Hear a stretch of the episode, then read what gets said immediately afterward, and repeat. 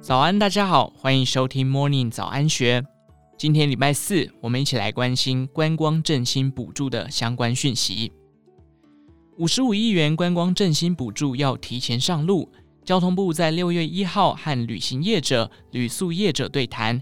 目前，交通部同意国旅振兴方案提早至七月十五号实施，也就是第一阶段振兴预算从原本的二零二二年九月一日起到十月三十一日止，改成至二零二二年七月十五日到十二月十五日。其中，针对自由行，平日住一晚可折扣八百元；如果符合自行车友善旅宿、环保标章旅馆、好客民宿、星级旅馆。或有接种完整三剂疫苗，可再加码折抵五百元，也就是最多可折抵一千三百元，直接补助给民众。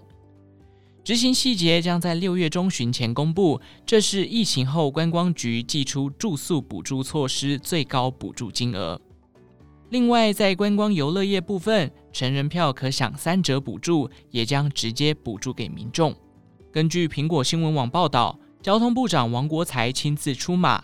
聆听业者提出诉求，包含五十五亿元，至少三十五亿元分配给旅行业，九月振兴提前至七月等。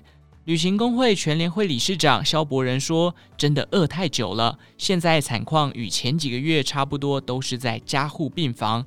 不过交通部对所提及意见都有回应，看来可以移到普通病房。”旅行业者表示，以国旅团能直接带动交通运输业、旅宿业。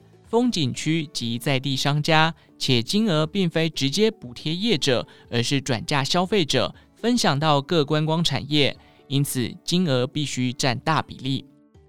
另外，到六月底的特色团旅经费，希望未用完部分能延至七八月，同时开放假日也可使用，期盼解除禁止接待国外旅客及组团出境，以及比照健身房解除三季令。萧伯仁说。交通部观光局目前同意提早至七月十五上路，但还要再跟其他业者讨论，以之后公布的内容为主。另外，特色团补助原为三十团，是否能增加到三十五团？王国才初步答应，且渴望放宽为三天两夜，星级旅馆加码五千元。以上内容出自《金周刊》数位内容部。详细内容欢迎参考资讯栏下方的文章连结，也欢迎您订阅荆州大耳朵的频道。最后，祝福您有个美好的一天，我们下次再见。